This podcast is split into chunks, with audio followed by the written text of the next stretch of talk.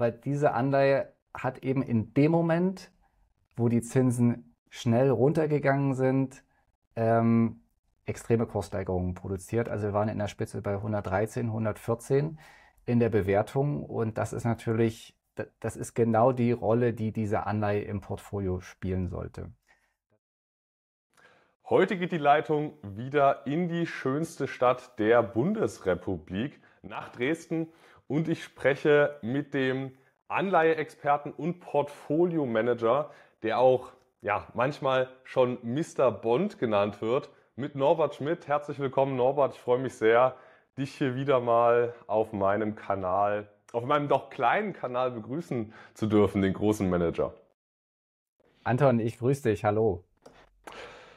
Norbert, äh, ich hoffe, das Wetter ist bei dir in der Landeshauptstadt von Sachsen mindestens genauso schön wie in der Landeshauptstadt von Sachsen-Anhalt. Ähm, aber das soll heute nicht das Thema sein. Ähm, viel mehr würde es mich ja tatsächlich interessieren, ähm, mal aus deiner Portfolio-Management-Sicht. Du bist ja sehr nah an den echten Zahlen der Wirtschaft, die da geliefert werden. Wahrscheinlich deutlich näher, bist du auch deutlich näher als so mancher Finanzjournalist. Die Märkte steigen ja, die Märkte steigen, die Aktien boomen, ähm, nicht nur die Aktien steigen auf breiter Front, sondern auch die Anleihen steigen ja auch. Und da würde mich mal zunächst dein Expertenblick interessieren. Sind diese, ja, diese, diese, diese, Euphor diese euphorischen Stimmungen schon fast, sind die von echten Daten untermauert? Oder ist das ist das jetzt so ein bisschen fortgeschrieben, was zum einen im Negativen übertrieben wurde, wird jetzt auch im Positiven übertrieben. Ähm, ich meine, im, im, letzten Jahr, da war die Stimmung teilweise völlig depressiv und jetzt ist sie aus meinem Bauchgefühl heraus schon fast ein bisschen zu euphorisch. Ähm, wie ist denn dein Blick auf diese Gemengelage? Wir haben, wenn wir die letzten Wochen anschauen, natürlich mehrere Effekte, die ineinander greifen. Wir haben, wenn wir in den Sommer schauen, im Markt äh, das Mantra gehabt, higher for longer. Das heißt, der Markt hat eingepreist, dass die Notenbanken ähm, immer länger, also die Zinsen hochhalten werden. Und genau diese Einschätzung hat sich in den letzten Wochen ähm, geändert. Und äh, vielleicht noch einen Schritt zurück, was ist eigentlich zwischenzeitlich passiert? Ähm, wir haben zum einen das Thema Politik. Ähm, wir hatten den Einmarsch im Oktober, äh, anders den, den Angriff äh, der Hamas auf Israel und die entsprechend militärische Reaktion äh, von Israel in Richtung Gazastreifen. Ähm, das hat den Markt im ersten Moment extrem verunsichert. Es besteht weiterhin äh, die Gefahr, dass sich dieser Konflikt ausweitet. Ähm, also das heißt, weitere Länder umfasst. Wir sehen das ja mit den Attacken, die jetzt auch von Jemen aus auf die Schiffe im Roten Meer erfolgen. Also da ist noch weiteres Eskalationspotenzial vorhanden. Diese Unsicherheit wurde vor allem auch im Oktober gespielt. Ähm, wir haben jetzt eigentlich von so, einer, von so einer kurzfristigen Angst, haben wir jetzt erstmal eine gewisse Sicherheit, wir haben eine gewisse Stabilität in dieser Entwicklung, aber es besteht natürlich unterschwellig trotzdem immer noch die Gefahr. Also äh, äh, spontaner Konflikt, äh, der aufgetreten ist, hat kurzfristig Unsicherheit geschafft. Jetzt hat man ein bisschen Sicherheit äh, gefasst, dass äh, das vielleicht doch alles nicht so schlimm kommt, wie man befürchten könnte, aber es ist noch nicht ausgestanden. Das zweite ist das konjunkturelle Umfeld. Hier hatten wir ja auch schon im Sommer, ich will mal sagen, durchwachsene Signale. Ähm, Deutschland mit leicht negativem, mit leicht negativer BIP-Entwicklung in 2023 erwartet, das hat sich eher verfestigt. Hier muss man aber, wenn man jetzt die Märkte anschaut, für Anleihen und für Aktien eben berücksichtigen, dass dieses, diese BIP-Entwicklung, das ist die reale Entwicklung. Und jetzt kommt die dritte Komponente, die Inflationsentwicklung. Wir haben weiterhin eine deutlich positive Inflation, eine Inflation, die auch oberhalb der Inflationsziele der europäischen und der amerikanischen äh, Zentralbanken liegt. Das heißt, wenn wir die Unternehmenszahlen angucken, gehen wir, also sehen wir grundsätzlich erstmal noch nominales Wachstum, nicht im Durchschnitt nicht reales Wachstum, aber leicht nominales Wachstum. Und das ist natürlich grundsätzlich erstmal gut ähm, für die Aktien und auch für die Anleihen. Und wenn wir die Inflationsentwicklung jetzt noch ein zweites Mal anschauen, dann ist es eben so, dass wir im Vergleich zu Q4 2022 eine extrem extrem hohe Vergleichsbasis haben. Wir hatten in der Zeit in Deutschland auch zweistellige Inflationsraten, das heißt eine sehr hohe Vergleichsbasis jetzt für 2023. Und das heißt, dass eben äh, die Inflationsraten allein rechnerisch deswegen auch ähm, zurückgekommen sind. Das garniert äh, mit, äh, mit den Kommentaren speziell ähm, der amerikanischen Notenbank, der Fed, ähm, hat eben dazu geführt, ähm, dass die Märkte das Vertrauen gefasst haben, okay, higher for longer gilt vielleicht doch nicht mehr so streng. Jay Powell hat angesprochen, dass über Zinssenkungen in 2024 äh, nachgedacht wird. Und das hat am Ende sehr kurzfristig und kurz vor Weihnachten und auch kurz vor dem 31.12., was ja für viele Unternehmen der Bilanzstichtag ist, eben nochmal ja, äh, Druck aus den Bewertungen genommen, also sprich Aktien und Anleihen deutlich im Kurs nach oben getrieben, weil eben die Zinserwartung für die Zukunft rückläufig war. Also als Fazit äh, für den gemeinen Hörer, wie es jetzt auch ich einer bin, äh, ist das sonstige allgemeine Umfeld eher stabil und die steigenden Kurse sind durchaus durch ja, reale Zinserwartungen getrieben und jetzt nicht, nicht nur eine spontane Euphorie. Ja, zusammenfassend würde ich sagen, also politisch nicht einfach, aber wir haben ein stabiles Umfeld, auf das sich der, also ein Umfeld, auf das sich der Markt eingestellt hat. Wenn, es kann natürlich immer wieder zu Überraschungen kommen, ohne dass ich die jetzt nennen will. Äh, da kann man natürlich alle möglichen Worst-Case-Szenarien an die Wand malen. Aber gehen wir mal davon aus, dass alles in einem kontrollierten Rahmen bleibt, dann ist das soweit eingepreist.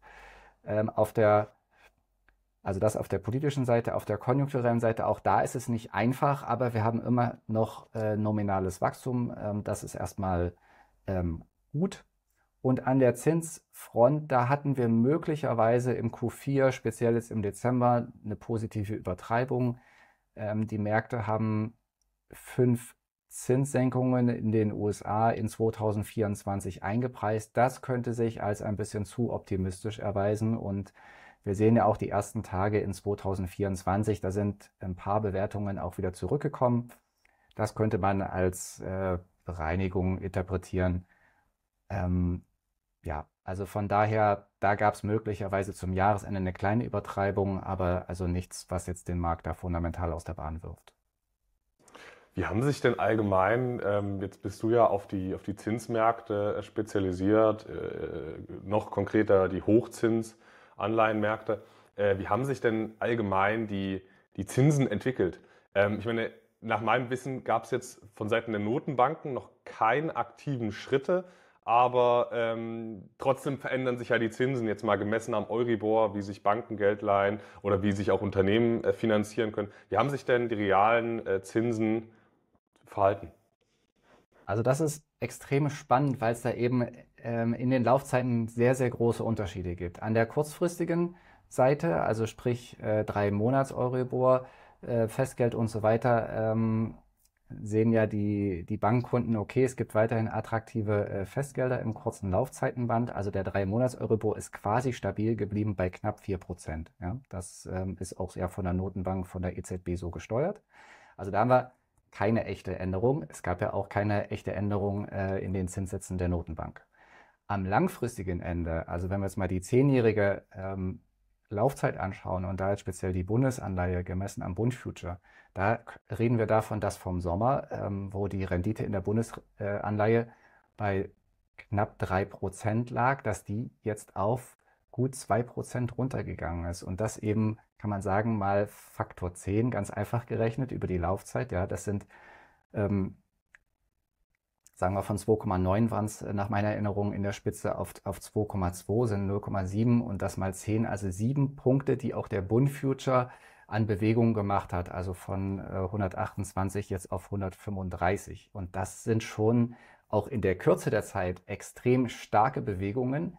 Und es ist eine Vorwegnahme äh, von dem, was die Notenbank erst noch liefern muss. Und ähm, wenn jetzt diese Erwartung eintritt, ist alles okay. Ähm, wenn die Erwartung eben nicht eintritt, dann ist das eben auch für die Zukunft äh, wieder ein gewisses Volatilitätspotenzial, so würde ich das mal ausdrücken. Das hast du schön ausgedrückt. Ich meine, Volatilitätspotenzial hat man auch in der österreichischen 100-jährigen Staatsanleihe gesehen. ähm, was, also, du bist doch jetzt aber eher der, der High-Yield-Hochzins-Experte, ähm, Norbert. Wie haben sich denn da die Zinsen verhalten? Weil dort geht es ja nicht nur um Zinskurve und Erwartungen von Zinsen, sondern bei Hochzinsanleihen geht es ja auch um eingepreiste Risiken. Wie haben sich denn da die Zinsen verhalten, zu denen sich dann Unternehmen auch refinanzieren müssen? Also wir haben zwei Komponenten. Das eine ist, ähm, ja, das eine ist äh, der quasi risikolose Zinssatz, ähm, jetzt der geankert ist an, an der Bundesanleihe, an der zehnjährigen Bundesanleihe. Da sehen wir eben äh, diesen Rückgang, aber auch bei den Risikozuschlägen bei den sogenannten Credit Spreads, da sehen wir auch eine Einengung. Das heißt, höherverzinsliche Unternehmensanleihen haben davon profitiert, dass die langfristigen Zinserwartungen runtergegangen sind und sie haben davon pro profitiert, dass man den, den Risikozuschlag äh, für Unternehmensanleihen, dass sich der auch eingeengt hat. Also das war auch nochmal ein kleiner Kurstreiber obendrauf. Ich nehme an, dadurch ergibt sich dann auch diese, diese relativ hohe Gesamtrendite im, im letzten Jahr. Also äh, wenn ich das recht, äh, recht erinnere, habt ihr über 11 Prozent in 2023 generiert äh, mit, eurem, mit eurem Fonds. Ähm, das ist ja wahrscheinlich nicht nur, nicht nur zinsgetrieben, sondern das sind dann eben diese Vorwegnahmen. Also wenn die Zinsen, Zinserwartung sinkt, werden ja zukünftige Zinsen ins Jetzt gezogen, aber du kannst das äh, besser erklären. Also wir haben in 2023 in der Tat ein extrem starkes Ergebnis geliefert, 11,65% Performance inklusive Ausschüttungen. Wie setzen sich diese 11,65% zusammen? Auf der einen Seite 5 Euro, 5 Euro und 5 Cent, um genau zu sein, Zinsertrag nach Kosten und der Rest ist eben genau, was du meintest, ähm, das Thema Kursanstieg.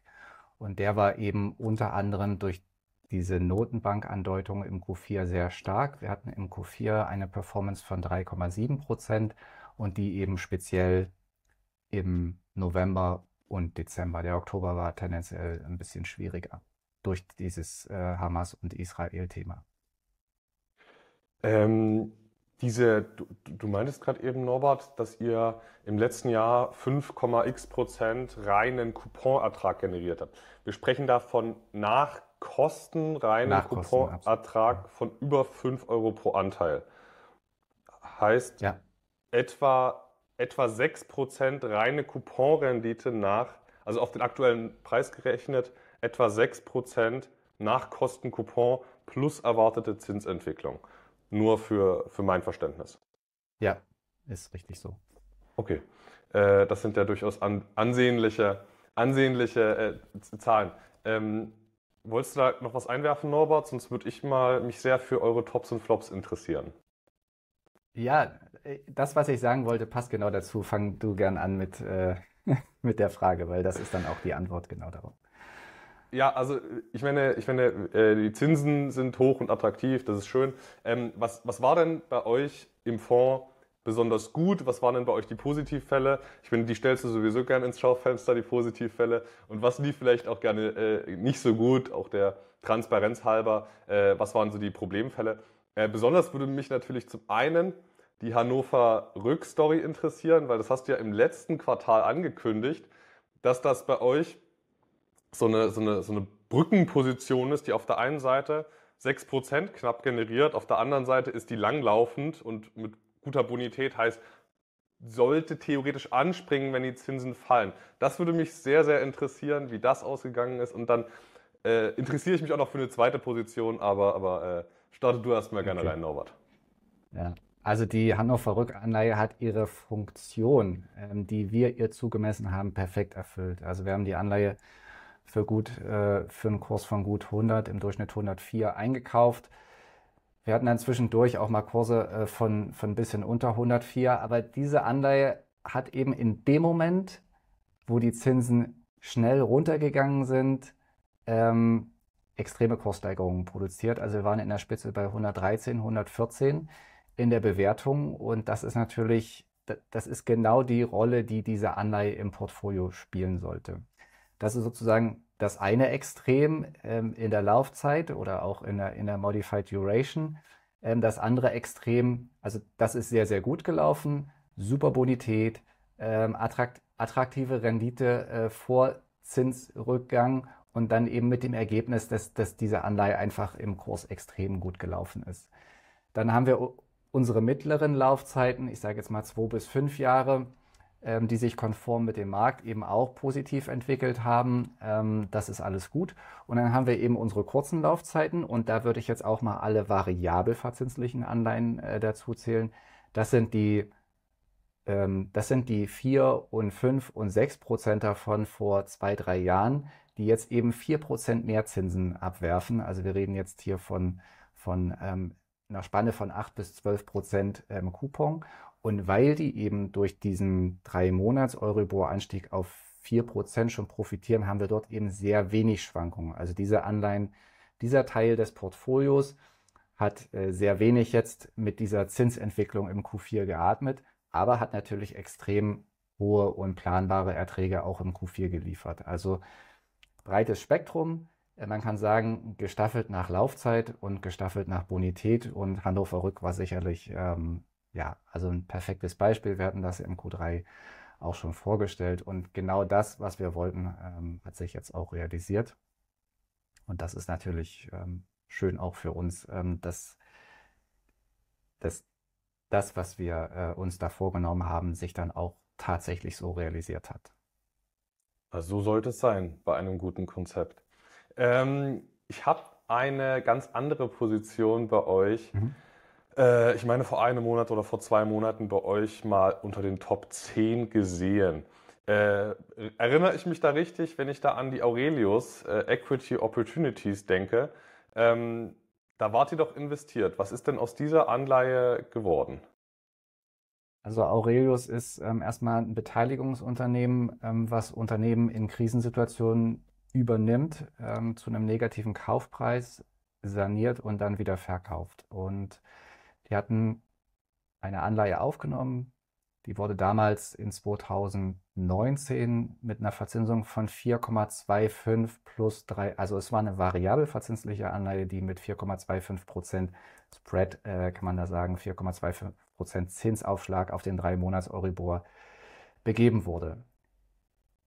Vor der Zinswende war diese Anleihe für uns wenig attraktiv.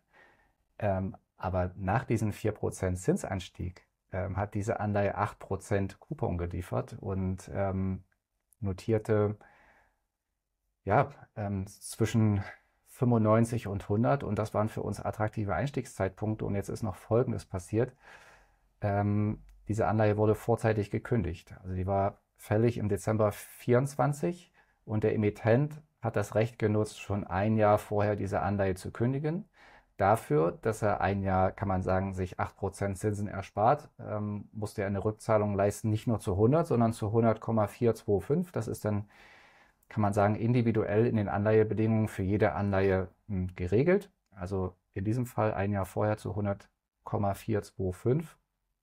Und wir hatten eben die Gelegenheit im Q3, da hat man es noch nicht gesehen, und dann auch im Q4 eben nachzukaufen unter diesem, unter diesem Rückzahlungskurs. Das heißt, für die Laufzeit, äh, die wir diese Anleihe im Portfolio hatten, haben wir extrem attraktive Zinsen von ungefähr 8% erhalten und sogar noch einen kleinen Kursgewinn.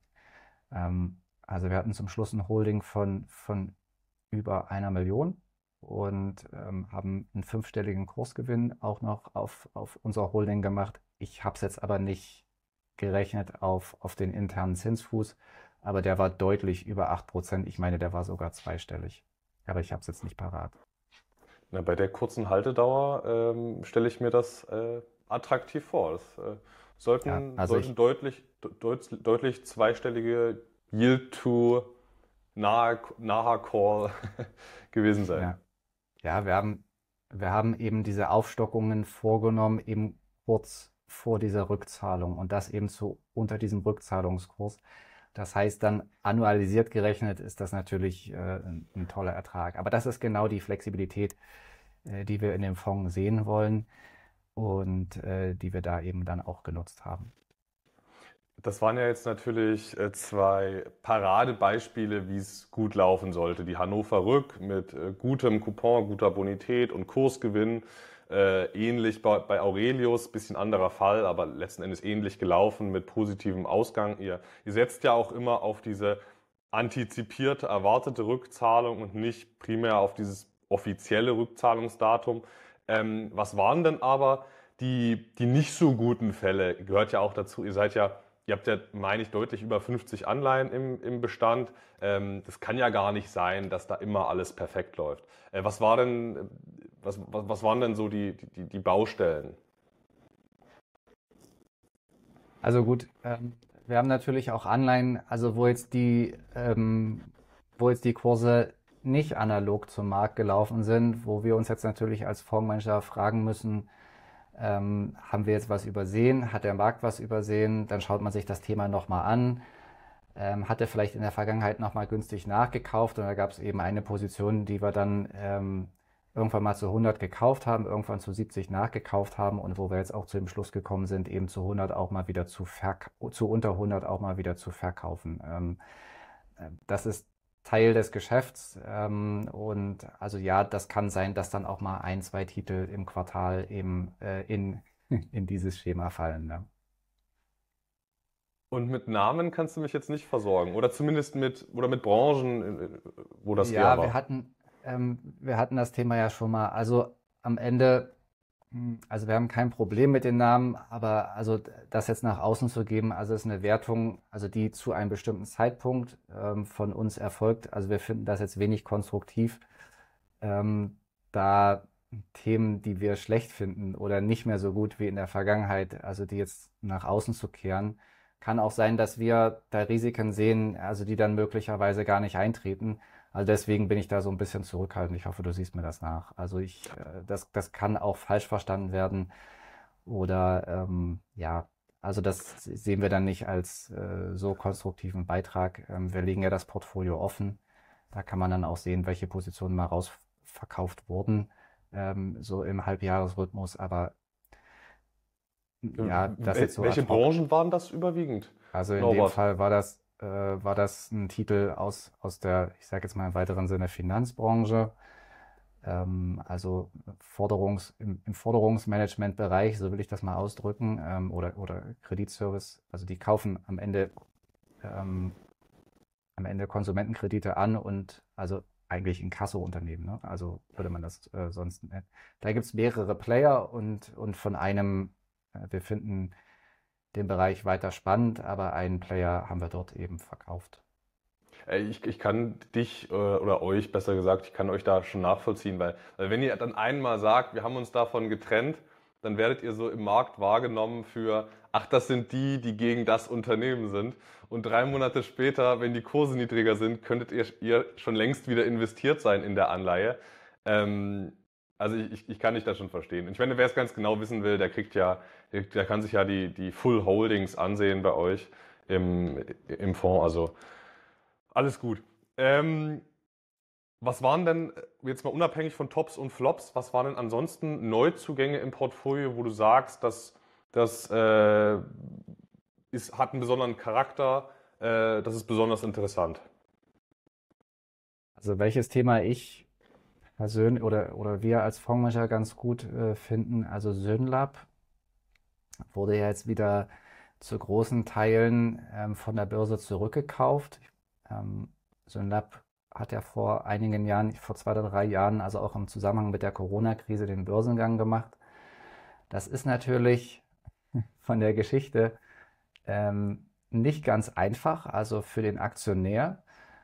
Aber ähm, Synlab hat jetzt diesen Rückkauf eben auch über eine neue Anleihe äh, finanziert. Diese Anleihe hat einen Coupon von knapp 8% und eine Laufzeit bis 2000 äh, bis 2030 und ähm, das war eine Emission, die wir recht spannend fanden. Ja. Und äh, das zeigt eigentlich auch schon, ja, also das, also zeigt einmal, also dass in dem Markt viel möglich ist aber zeigt eben auch, also Sündab, wir finden das Unternehmen gut. Also für die Aktionäre war es jetzt aber, glaube ich, nicht für jeden eine Erfolgsgeschichte. Und trotzdem entsteht jetzt eben für die Anleihe, äh, für die Anleiheinvestoren wieder äh, ein neues Potenzial. Also das ist schon, ähm, also mit dieser Flexibilität muss man da glaub, auch, auch mentalen Flexibilität äh, muss man da unterwegs sein. Das ist ähm, nicht immer einfach, aber das ist Teil des Geschäfts und also ähm, der Investor hat für 10 Euro die Aktien zurückgekauft. Jetzt werden diejenigen, die noch äh, frei notiert sind, werden jetzt auch für über 11 Euro inzwischen gehandelt. Also das ja, ist eigentlich auch gut, ein gutes Signal dann ähm, für die, für die Anleiheinvestoren. Und wir sind da, wie gesagt, äh, investiert und haben uns gefreut, dass so ein Und, Titel an den Markt gekommen ist. und unabhängig von Synlab, gab es ansonsten irgendwas, was man kennt, wo ihr sagt, hey, da haben wir uns jetzt mal äh, hinreißen lassen, aufzustocken? Hinreißen lassen, das klingt so emotional. Also genau von dieser Ganz deine Art, Norbert. äh, ganz meine Art. Ähm, also davon müssen wir uns leider ein bisschen ähm, frei machen. Ähm, wir sollten nicht unsere Position lieben. Also wir haben natürlich Emittenten, die wir richtig gut finden. Wir haben auch ja, Verisure zum Beispiel.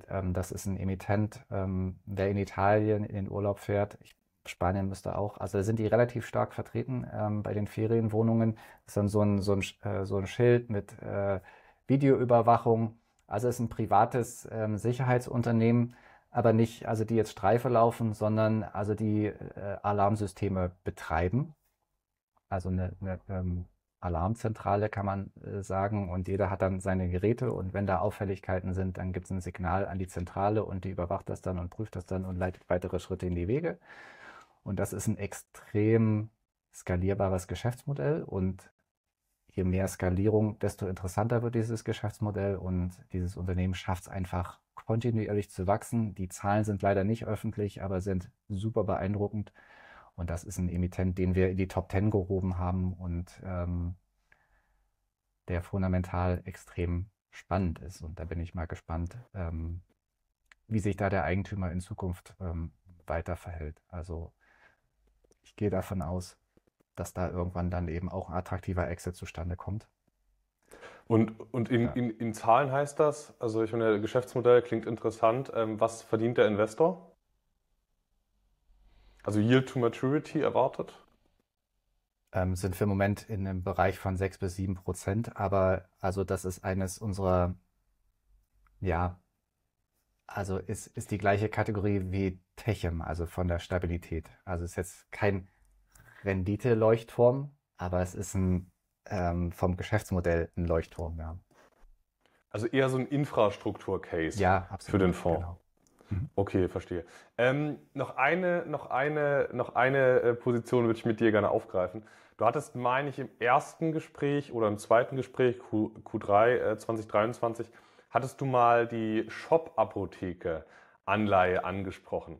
Ähm, wie entwickelt sich denn dieser, dieser Case? Das ist ja, meine ich, so eine, so eine Sondersituation im Fonds, ähm, die so ein, ja, eine solide Grundverzinsung bietet und darüber hinaus noch signifikantes Upside-Potenzial bietet. Äh, erklär doch bitte nochmal diese Position.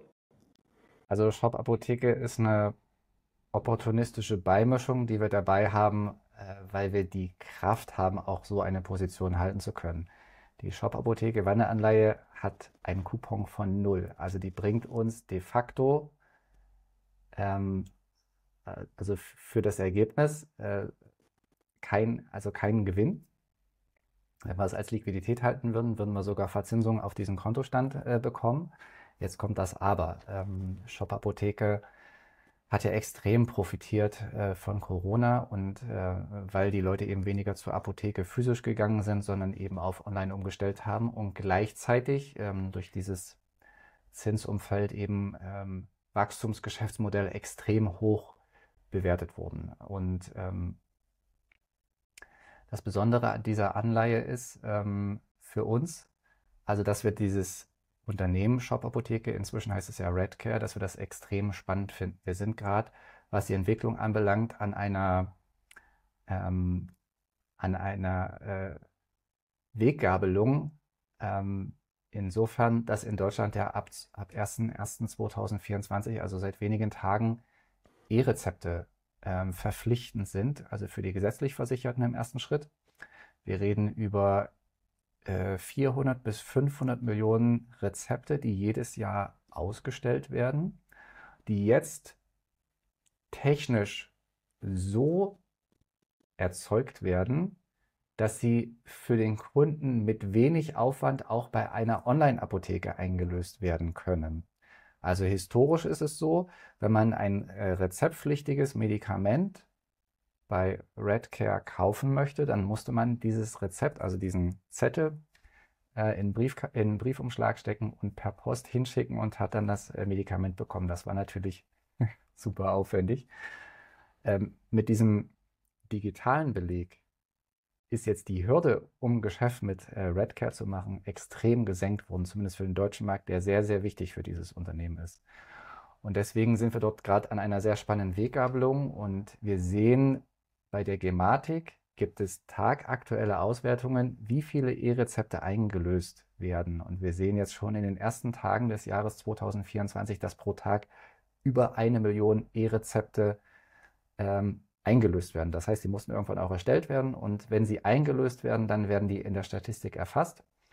Und wir sehen das als ja, großen Katalysator, um das Geschäft von Shop Apotheke auch nochmal anzutreiben. Also das ist sozusagen das Unternehmen ähm, an einer sehr spannenden Stelle. Wir reden auch darüber, Grippesaison äh, 2023, 2024 ist ein bisschen doller als in der Vergangenheit. Nun gut, ähm, kann man sicherlich auch anders sehen, aber also ähm, äh, wir müssen ja auf alle Fälle vorbereitet sein als Investoren und in dem Fall würde dieses Geschäftsmodell eben von dieser Situation profitieren. Also Unternehmen extrem spannend, skalierbares Geschäftsmodell, ob die jetzt noch äh, 1000 Pakete am Tag mehr versenden, also das kriegen die hin, die sind so aufgestellt. Und auf der anderen Seite haben wir eine Anleihe, die zwar ähm, wenig Coupon bringt, aber unter Paar notiert. Ich habe diese Anleihe auch zu Kursen von unter 70 äh, schon gekauft. Jetzt steht diese Anleihe bei uns im Portfolio äh, mit 93,94 und ähm, unser Backup ist, äh, dass, wir, dass wir die Rückzahlung für diese Anleihe ähm, schon im Januar 2026 einfordern können. Also die Investoren haben eine Put-Option. Also im Worst Case haben wir eine Rendite von nur 3% und im Best Case haben wir, ähm, ja, also haben wir sogar noch Kurssteigerung, also den, den Kurs von 100 schon, schon vor diesem Put-Optionstag. Und im allerbesten Case, ähm, das Wandlungsrecht, der Wandlungspreis liegt bei 233 Euro. Ähm, das Unternehmen hat sich äh, seit Emissionen fundamental extrem nach vorne entwickelt. Ähm, wer sich die Zahlen da im Detail mal anschaut, also das ist ähm, eine ganz äh, fundamental tolle Entwicklung, von der wir, da, von der wir ausgehen, dass sie sich fortsetzt. Also im besten Fall kriegen wir sogar Kurse von über 100. Also dann hat die Anleihe eine negative Rendite, weil einfach dieses Wandlungsrecht in Shop-Apotheke-Aktien so wertvoll wird. Also lange Rede, kurzer Sinn. Also es ist wirklich eine Sonderposition, aber von der, die wir für sehr, sehr spannend halten. Und ähm, also wir können das sogar als Top-10-Position halten, weil der Rest des Portfolios so viel Ertragskraft mitbringt, dass da auch mal so eine Wandelanleihe mit 0% dabei sein kann. Ja, okay, gut, aber ich meine, äh, jetzt rein technisch betrachtet liefert die ja 3% Yield-to-Put-Option. Ähm, ja. Ist ja erstmal okay. Liefert ja erstmal Deckungsbeitrag, den man theoretisch auch, ich meine, ihr macht das nicht, ihr würdet jetzt nicht aus einem realisierten Kursgewinn ausschütten, ähm, wahrscheinlich, aber prinzipiell liefert es ja 3% Grundverzinsung bis zum Put und dann könnte man aber ähm, ja, an, an, und für sich fast unlimitiert nach oben mitverdienen. Jetzt angenommen, die Shop-Apotheke wird zu 400 Euro übernommen, ähm, dann hättet ihr ja noch äh, ja, signifikantes äh, Steigerungspotenzial, wenn ich das richtig verstehe.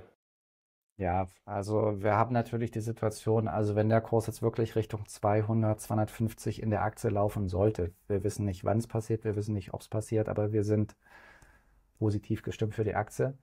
Ähm, also dann wird sicherlich der Kurs bei 100 oder möglicherweise auch bei über 100 sein, aber diese Anleihe wird sich dann auch ein bisschen aktienähnlicher verhalten. Also das, und wir haben dann auch natürlich eine Rückfallgefahr. Also wenn dann der Kurs wieder runtergeht, ähm, dann wird das auch die Bewertung drücken. Von daher, wir werden dort operativ entscheiden, ob wir dann schon einen Teil verkaufen und dann eben reinvestieren in andere Titel. Das kann ich jetzt noch nicht sagen, also weil das auch ja davon abhängen, wie viel Zeit ist da noch bis zur Put-Option äh, äh, und so weiter. Ähm, aber ja, also das Ziel für diese Anleihe ist, also das ist eine Position, die einfach wirklich dann in die Substanz läuft. Ne? Also das ist keine Position, mit der wir ausschüttungsfähige Erträge erwirtschaften, sondern wenn wir dort Kursgewinne machen und wir sind mit dieser Position äh, deutlich äh, im, im positiven Bereich. Dann ist das Substanz, die wir nach Verkauf oder nach Rückzahlung, ähm, die wir dann reinvestieren können. Ja, also dass die Substanz dann für zukünftige Erträge und ähm, ist das Potenzial nach vorne unbegrenzt? Also ganz so ist es nicht. Also da muss man bei diesen Wandelanleihen aufpassen. Ähm, wenn es soweit ist, werde ich das auch noch im, im, Detail lesen. Aber üblicherweise hat der Emittent das Recht, dass wenn so eine Wandelanleihe ähm, 30 Tage über 130 notiert, dass sie dann das Recht haben, von ihren Wandelanleihegläubigern ähm, die Wandlung einzufordern. Das heißt, dann wird zwangsweise ähm, gewandelt und wer das nicht macht, kann dann zu 100 zurückgezahlt werden. Also da muss man ein bisschen aufpassen. Also bei 130 ist so ein bisschen so eine Grenze. Kann sein, dass das dann mal ein paar Tage auch über 130 ist. Ich hoffe, dass wir jemals in dieses Luxusproblem reinlaufen. Ich weiß es nicht.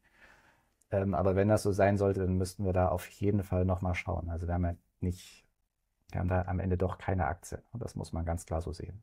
Okay, also äh, Redcare, Pharmacy, Shop-Apotheke, das ist mal so eine Spezialsituation, die könnt ihr euch leisten, weil das sonstige Portfolio so, so langweilig und zinsstark ist und einfach viel Coupon in den, in den Fonds einbringt. Äh, jetzt kommt natürlich noch die, noch die äh, Quizmaster-Frage.